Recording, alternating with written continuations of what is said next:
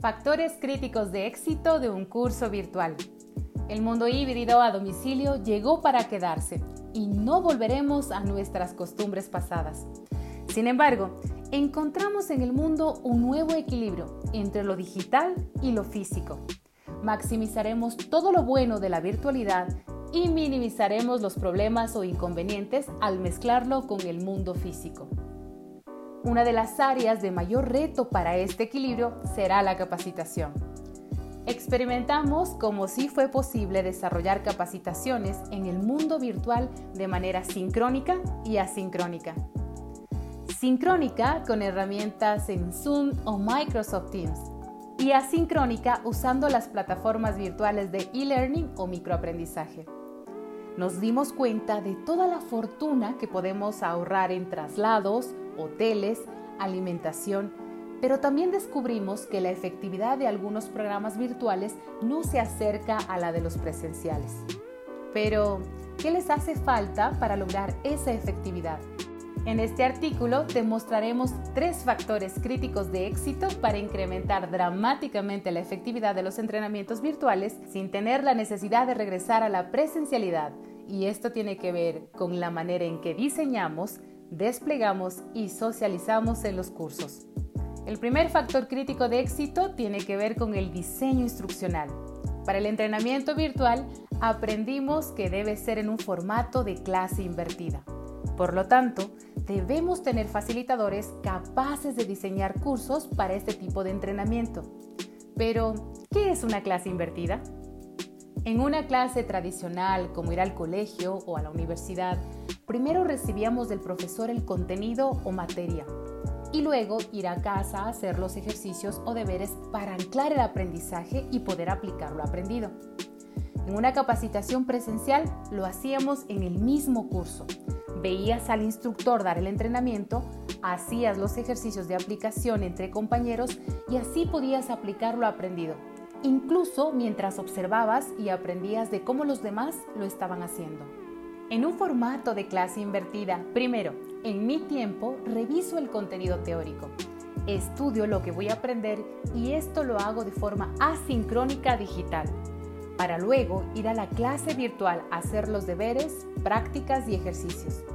Entonces, si tengo una sesión de aprendizaje individual asincrónica y luego una clase sincrónica, el facilitador debe estar entrenado para practicar, practicar, practicar y desarrollar. Esto significa que el participante estará disfrutando, aprendiendo y concentrado en el aprendizaje, más no en pedir láminas, videos o escuchando una presentación.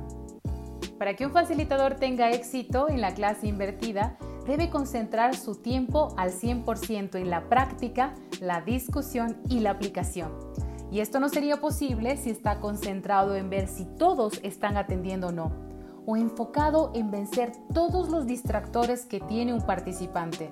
La fallida la fallida conexión de Internet, las redes sociales, los emails, los hijos, los perros, el ruido, etc. La clase invertida debe garantizar que todos los participantes estén enganchados y presentes. El segundo factor crítico de éxito del entrenamiento virtual tiene que ver con el despliegue y con la habilidad del facilitador para gamificar el aprendizaje. La gamificación virtual se da cuando un participante entra a una clase virtual, pero en realidad entra a un juego, un concurso que lo engancha de principio a fin y se esfuerza por ser parte del equipo y ganarle al contrincante. La gamificación virtual es una excelente manera para competir a todos los distractores. Y si el curso está bien gamificado, no hay la excusa para que la clase virtual sea solo de una o dos horas porque los participantes se cansan. Se puede tener 8 horas de entrenamiento y lo hemos demostrado exitosamente y con auditorios absolutamente enganchados. Entonces, siempre y cuando el diseño sea de clase invertida, y el despliegue sea con ejercicios gamificados, estoy concursando sincrónicamente y compitiendo con mi equipo contra otros equipos para aplicar lo que aprendí de manera asincrónica. Finalmente, el tercer factor crítico de éxito del entrenamiento virtual es la socialización del aprendizaje. Como somos seres sociales, nos gusta aprender discutiendo, observando a otros y confrontando nuestras ideas con otras. Uno de los fracasos del entrenamiento virtual es que la hemos convertido en una experiencia individual. Es decir, el participante ve el e-learning, luego asiste a un webinar y listo, creemos que ya aprendió. Esto jamás se nos hubiera ocurrido en la presencialidad, porque aprendemos discutiendo y practicando. Por eso el componente social debe estar en el diseño del entrenamiento. Debo tener espacios de discusión con el grupo.